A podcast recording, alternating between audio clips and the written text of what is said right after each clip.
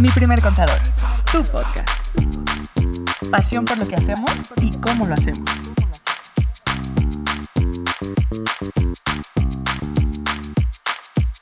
Bienvenidos de nueva cuenta, mi primer contador, tu podcast. ¿Cómo están, Lili Andrea? Buenas tardes. Tarde lluviosa, ¿eh? Tarde lluviosa, ¿cómo andan?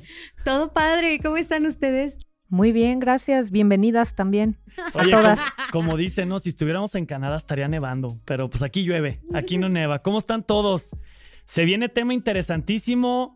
Vamos a platicarles en este programa Reformas 2022. Lo que sí debemos de saber y tener claro los cambios más relevantes de esto, ¿no? Creo que uno de los puntos más relevantes de esta reforma es el nuevo régimen simplificado de confianza, el RECICO, que no vamos a profundizar mucho en este régimen para personas físicas. Ya tenemos un porque programa. Ya lo tocamos justamente en un programa anterior. Eh, pero sí nos gustaría mencionar algunos puntos importantes de este régimen simplificado de confianza para personas morales, porque creo que ahí es donde vienen algunas cosas que pueden no resultar tan benéficas para las, las sociedades. Eh, Sí, es un hecho. Y ahorita que estamos en esta temporada de cierres fiscales, que estamos eh, cerrando ejercicios, que estamos cerrando números para ver cómo vienen las anuales Sí. eh, y también prever el 2022, nuestra planeación, es importante que sepamos este tema. Mucho se escucha del reciclo, pero no a todos les conviene el reciclo. Y muchos escuchan el reciclo en las personas físicas. Ajá, Pero y se oye está la- maravilloso. oye, donde está la daga es en las morales, ¿no? Sí, podríamos decir que para las personas físicas es muy beneficioso. Definitivamente lo es. Sí, muy Definitivamente ventajoso, bueno. trae, trae muchas cosas muy buenas y también hay que reconocerle a la autoridad que está simplificando las cosas en cuanto a eso, ¿no? Como país de primer Por lo, mes- por lo menos en tema de ISR. En temas de personas ISR. físicas me bajaste la tasa, bueno, gracias. Y me diste opciones de que fuera más sencillo. En resumen, y como para no regresar al programa que hicimos de Reciclo, en donde hablamos mucho de las personas físicas, ¿qué deben de recordar? Que bueno, en el tema de Reciclo Personas Físicas, 3.5 millones de pesos al año, va a haber tasas desde el 1% hasta el 2.5% para tema de ISR, el IVA se tiene que seguir manejando igual de la misma manera. Y un punto importantísimo, seas RIF, no seas RIF, y hago mención de esto porque el RIF desaparece y obviamente entra el, régimen de confianza, pero seas RIF, no seas RIF, seas cualquier persona física, régimen general, actividad empresarial, profesional, lo que sea. Si tú quieres entrar al reciclo a partir de enero 2022 y cumples los requisitos para estar en este régimen, tienes que mandar un aviso. Importantísimo mandar un aviso. Si ya estás como persona física, actividad empresarial o profesional y no lo mandas, pues no pasa nada y te vas a quedar. Pero si eres RIF y no mandas ese aviso, el SAT no te va a mandar en automático al reciclo, te va a mandar en automático al régimen general y vas a tener que tributar todo el año completito en ese régimen. Así que aguas, hay que mandar ese, ese aviso en enero 2022. Así es, tenemos todo el mes, desde el primero al 31, y esto va a aplicar para todas las personas físicas que sí cumplan los requisitos. Ahora, viene la carnita. Ah, Lo ¿dónde? interesante Donde te volteas a la izquierda pero te pegan por la derecha, ¿va? para las personas morales. ¿Cuál es el cambio ahora? El reciclo, uno de los más importantes, es que si yo no pasé de 35 millones de pesos de ingresos en este año, yo me voy a pasar automáticamente, obligatoriamente al reciclo. Y no es si quieres, mi chavo, ¿eh? Entras por default. Eh, obviamente, ahorita les vamos a platicar a detalle cuáles son los, entre comillas, requisitos, ¿no? Sí. Para como persona moral estar en este, en este régimen.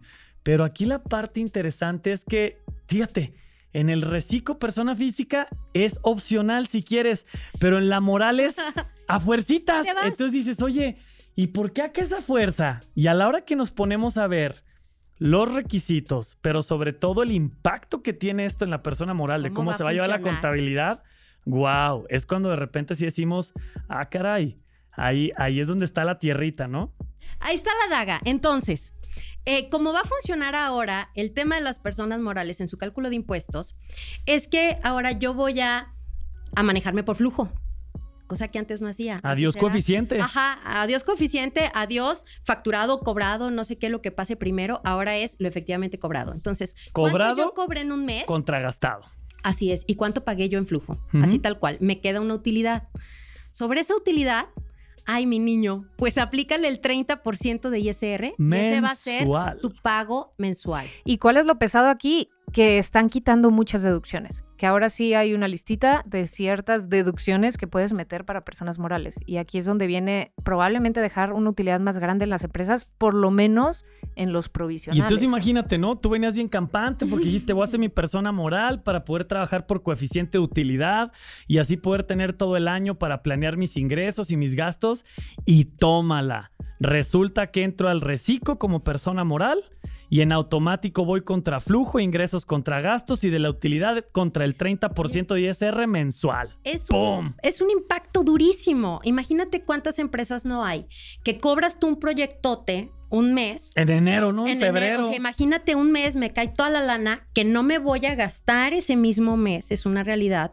La voy a estar prorrateando, qué sé yo, entre mis proveedores y conforme avance el proyecto, qué sé yo, y todo el trancazo del 30% de utilidad que te quede ese mes, pues el 30%. Literal, estamos llevando a la persona moral a que comience a tributar como una persona física. Es decir, por flujo, pago provisional mensual contra el impuesto directito, ¿no? Pareciera que hasta la autoridad está diciendo, ah, ¿quieres tener una empresa?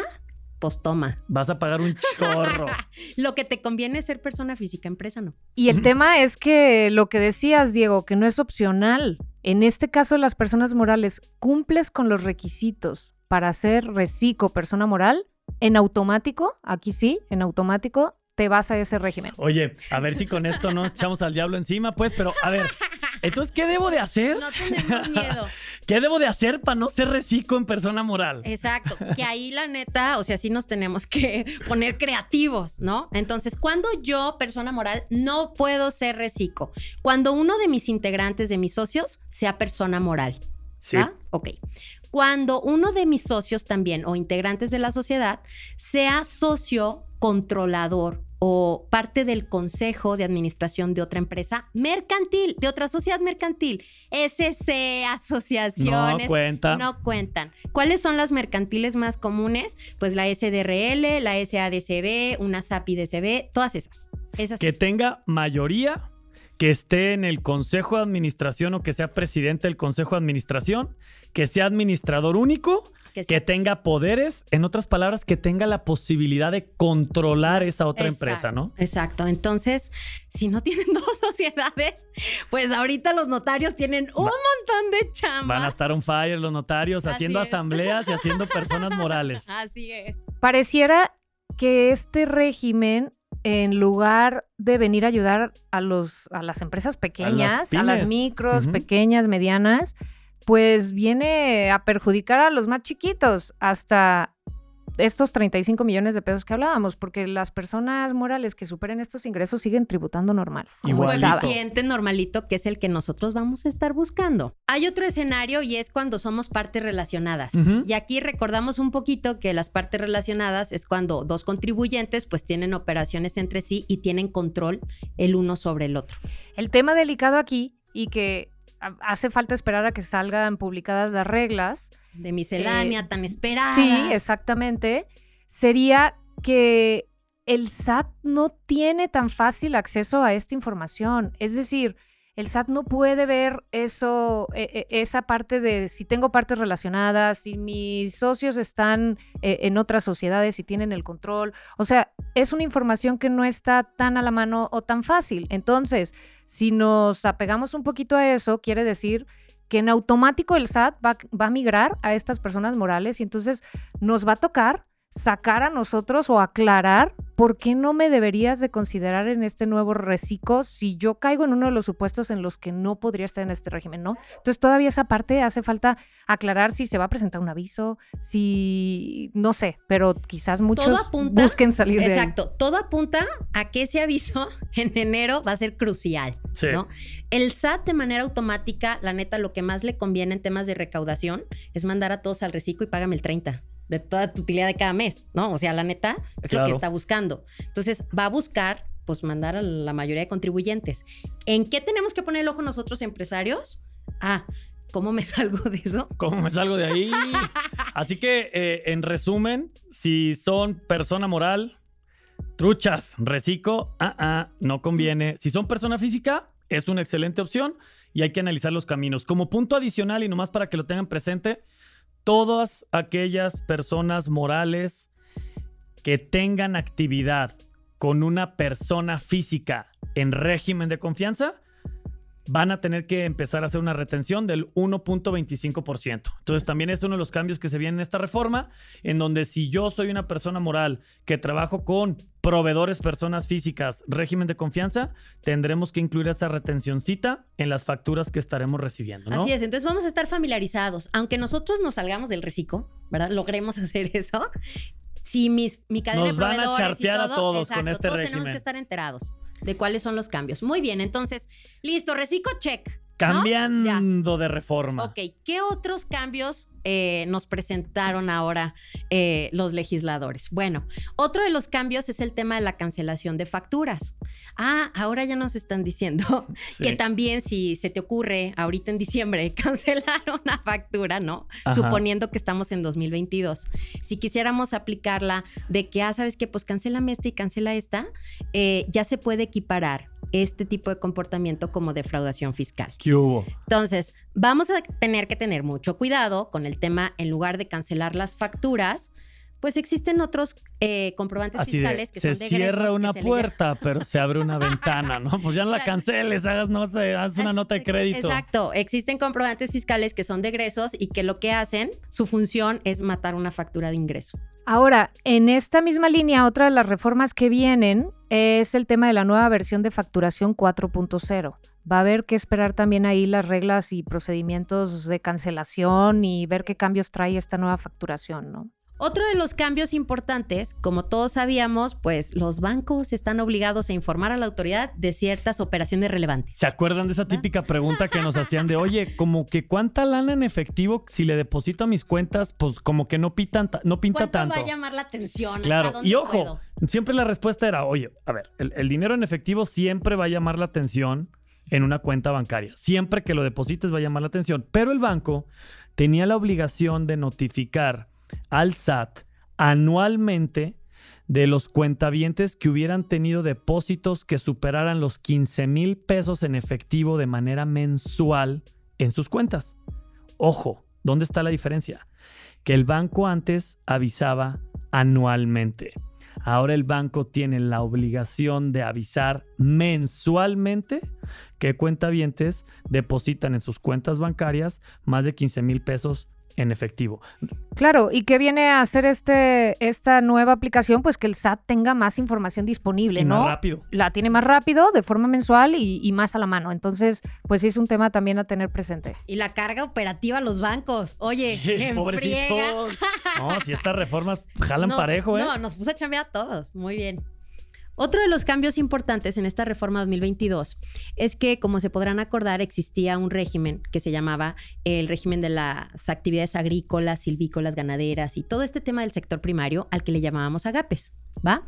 Desaparece este régimen y ahora, pues, van a formar parte del reciclo, si cumples con los criterios, y en lo que va a consistir siempre se le ha dado apoyo a este sector. Entonces el apoyo ahora se convierte en 900 mil pesos de ingresos exentos de ISR, pero siempre y cuando tú te dediques exclusivamente al sector primario. El 100%. No Así hay es. chance de que te caiga lana de otra cosa. Y ya solamente son 900 mil pesos. Oye, qué poquito nos duró el programa, ¿no? Acabamos de hablar hace un mesecito de los agapes y ya se llamaban, ¿no? Ahora se llaman reciclo con actividad del campo, punto. Así es. Y no te pases de los límites. Entonces, si nos pasamos de esos 900 mil pesos, pues, ¿qué pasa? Pues ya vamos a estar en nuestro reciclo, si aplicamos en él, y pues aplicaríamos las tasas de ISR que nos maneja este nuevo régimen. Ahora, dentro de las cosas que también eh, nos llamaron mucho la atención en estas nuevas reformas es este tema en donde la autoridad también ya quiere que le consideres y le acumules como ingreso todas aquellas propiedades o activos que de una u otra manera a ti te estén prestando y tú las estés utilizando para generar un beneficio. Te quedas así como que, oye, a ver, ¿de qué estás hablando? No, bueno, ahí les va. En esta línea es, imagínense que los socios le prestan a la empresa su coche o su camioneta para que puedan hacer entregas, para que puedan llevar eh, al equipo de trabajo de un lado a otro, en fin, para operar. Y que obviamente esta camioneta, pues que va a gastar gasolina, que hay que darle su mantenimiento, que hay que cambiarle las llantitas y obviamente, ¿qué es lo que les van a decir sus asesores contables y fiscales? Contratito de comodato, vamos a meter las deducciones. ¿Qué es lo que pasa ahora? Que la autoridad lo que va a solicitar es que si tú estás teniendo un beneficio de determinado activo que no es tuyo, pero que te están prestando, vas a tener que acumular el ingreso de lo que represente el costo de ese activo. Y eso se puede ir desde un coche o una camioneta hasta inclusive un terreno, ¿no? Un local comercial. Oye, pues que yo tengo un local comercial que me lo prestó mi papá, me lo prestó mi mamá, me lo prestó mi madrina, mi tío, y pues yo no le pago renta porque me está apoyando. No, no, espérame. Entonces, está bien que no pagues renta, pero entonces ahora vas a tener que acumular lo que representaría en costo como ingreso en tu contabilidad porque definitivamente estás teniendo un beneficio de eso que te están prestando. ¿Cómo ves? Hasta la cocina se metieron con estos cambios, ¿no? Y para poder calcular ese ingreso que vamos a acumular, pues vamos a tener que hacer avalúos como para poder ver, oye, a cuánto equivale ese derecho que tú estás Así que a teniendo partir de, ahora o disfrute de ese bien. notarios y peritos valuadores, chorro de Hay chamba. chamba. Hay chamba, hay chamba hasta para aventar Así para arriba, ¿no? Sí, y como lo hemos platicado en este programa, eh, las reformas que vienen para el año 2022 son muchas. La verdad es que vienen cambios en casi todas las leyes, prácticamente todas se modificaron, hay muchísimo que leer y estudiar, pero quisimos transmitirles en este programa los puntos que nosotros vemos más relevantes a considerar para los empresarios eh, para que los tengan en cuenta y, tengan más o menos un norte de por dónde viene la cosa, qué hay que hacer, ir planeando un poquito mejor. Sobre todo lo que, lo que realmente en el día a día sí tendríamos que, que considerar, ¿no? Así que eh, échense un clavado otra vez en el programa, regrésenle, adelántenle, vuélvanlo a escuchar, hagan sus anotaciones y como siempre se los hemos dicho, si tuvieran dudas o preguntas, con todo gusto, aquí estamos a la orden, con toda confianza, no hay preguntas feas, no hay preguntas tontas, todas se valen y todas son importantes resolverlas, porque acuérdense que, que el conocimiento y la información es lo que nos permite tomar mejores decisiones. Estamos en el momento ideal de poder revisar este tema a conciencia y poder planear el 2022 de la manera que más nos convenga. Planear es ahorita, no en enero, mis chavos, ¿eh? Exacto. Ahorita es como se planea, no ya en Ahorita es cuando 2022. todo lo que ya hablamos en este programa, ponerlo en práctica. Pues nos vemos pronto, lo seguiremos manteniendo al tanto. Si hay más actualizaciones, ahora que salgan las reglas y se publique la miscelánea, si hay por ahí más facilidades o cosas que ojalá nos venga a dar el SAT, pues se las estaremos informando. Acuérdense que aquí estamos para mantenerlos al tanto. Este, los estaremos cuidando desde nuestra trinchera. Siempre. Nos escuchamos pronto y recuerden que el café va por nuestra cuenta. Saludos. Cuídense mucho, nos vemos. Hasta Bye. luego. Bye.